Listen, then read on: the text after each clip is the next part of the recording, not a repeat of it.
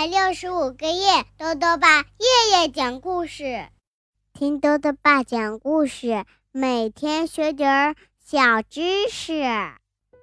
亲爱的各位小围兜，又到了豆豆爸讲故事的时间了。今天呢，豆豆爸要讲的故事是《迷途小鸭》，作者呢是英国的迈克尔·福尔曼，诸葛文翻译，由北京联合出版公司出版。天气变冷了，有一只叫做塔夫蒂的小绿头鸭，在飞往南方的旅途中啊掉队了，这可怎么办呢？一起来听故事吧。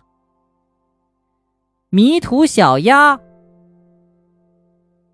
绿头鸭一家住在湖中央的小岛上，湖边有一座美丽的宫殿和一个公园。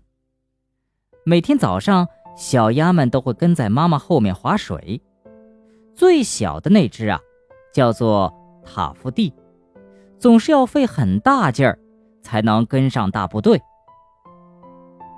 鸭妈妈告诉孩子们：“皇家鸭爵和鸭爵夫人都很和善，他们总喜欢给我们吃好吃的。快看，他们走路的样子也跟我们很像吧？翅膀。”都背在身后呢。有些傍晚，鸭爵和鸭爵夫人会举办盛大的舞会，在豪华的水晶吊灯下翩翩起舞。塔夫蒂和伙伴们就躲在外面的角落里观看。美好的夏天过去了，夜晚变得越来越冷了，小鸭们只好紧紧挤成一团睡觉。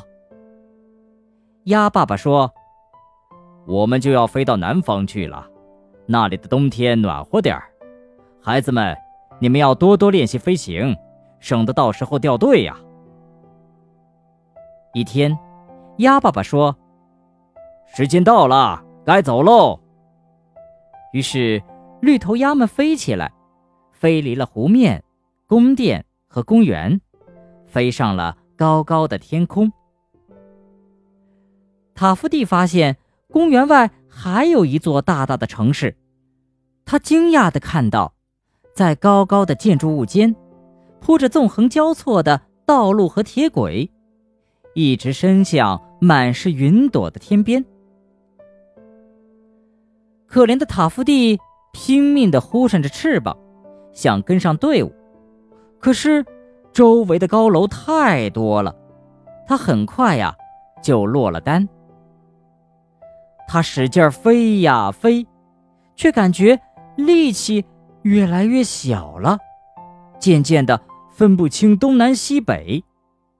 这时呢，又下起了雨，天色越来越暗。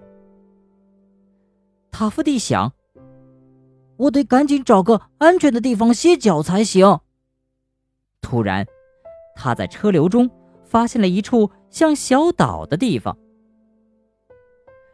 塔夫蒂安全落地了，滚滚的车流声让他十分害怕。精疲力尽的塔夫蒂躲进一条通往岛下的隧道。安静的隧道里坐着一个男人。“你好啊，小家伙。”他说，“这可不是鸭子待的地方。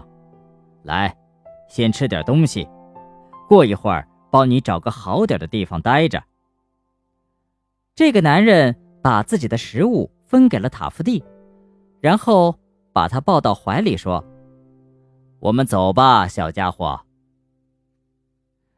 他们走进湖边的一片森林，把滚滚的车流甩在了身后。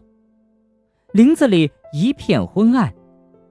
男人走到一棵高大的栗子树下，挪开树下几根树枝，说：“欢迎到我家做客，小家伙。”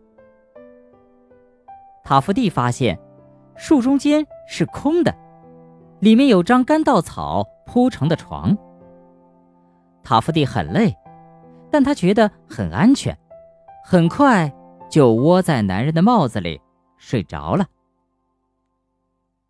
塔夫蒂在饭菜的香味中醒来，鸽子在树上咕咕地叫着，松鼠一家正等着男人给他们分早餐。平静的湖面上升起了一层薄雾。吃完早饭，塔夫蒂打算继续往南飞，但是雾气把树顶遮得严严实实的。他知道，靠自己是永远也到不了南方了。整个冬天，塔夫蒂分食着男人的食物，睡在他的帽子里。他渐渐长大。变得越来越结实了。春天来了，天气渐渐暖和起来。塔夫蒂看到一群群绿头鸭从头顶飞过，他的家人也在往湖边的宫殿赶。塔夫蒂拍拍翅膀，加入了他们的行列。他们一起飞回宫殿旁的公园里，每天都有越来越多的绿头鸭加入进来。有一天，塔夫蒂看到一只棕色的绿头鸭，他从来没有见过这么美的鸭子。